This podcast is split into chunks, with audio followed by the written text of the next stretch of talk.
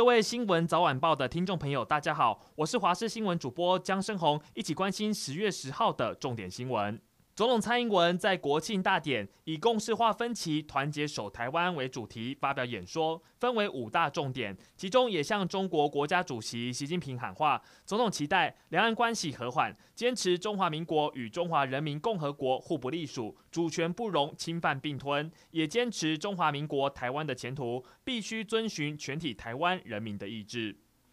国庆大会国歌领唱人中，代表台湾防疫团队领唱的是中央流行疫情指挥中心医疗应变组副组长罗一军。他给自己领唱表现达九十分，因为一心一德，高音有飙上去，没有破音。美中不足是太阳太大，眼睛打不开。今年国庆包含奥运及帕运英雄都到场，当中有举重女神郭婞淳、空手道小清新文姿云以及鞍马王子李智凯。这次东京奥运拿下二金四银六铜，是史上最佳成绩。中华文化总会也以台湾英雄大游行为主题，让民众为选手们喝彩欢呼。今天台湾疫情守住本土零确诊，境外一路七例，万幸没有新增确诊死亡。指挥中心说明，新增七例境外一路个案，六例男性，一例女性，分别来自缅甸有四例，还有印尼、马来西亚及新加坡入境各一例。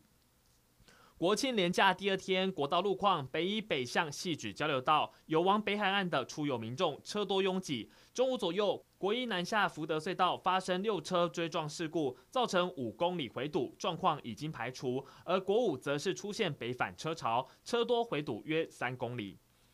垦丁大街涌入近万名游客，有人不戴口罩边走边吃。现场宣导的大街自治委员会上前劝导，竟然还被呛是疯子。而也因为圆规台风的逼近，恒春半岛海域九号就插上红旗，没有浮具的游客只能穿着泳衣在沙滩上踏浪。今年第十八号台风圆规逐渐接近，虽然不会直扑台湾，但气象局预计在十号晚间八点，针对巴士海峡区域发布海上台风警报。但还是不能排除发布陆警的可能性。一直到明天、后天，将会是圆规台风最接近台湾的时候。到时候，东半部、北部地区都会带来大雨、豪雨，部分区域甚至会出现豪雨以上的降雨。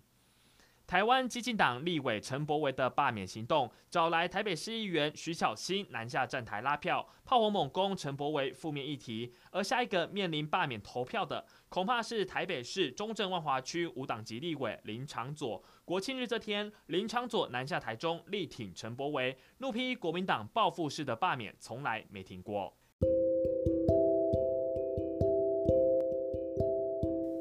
以上就是这一节新闻内容，非常感谢你的收听，我们下次再会。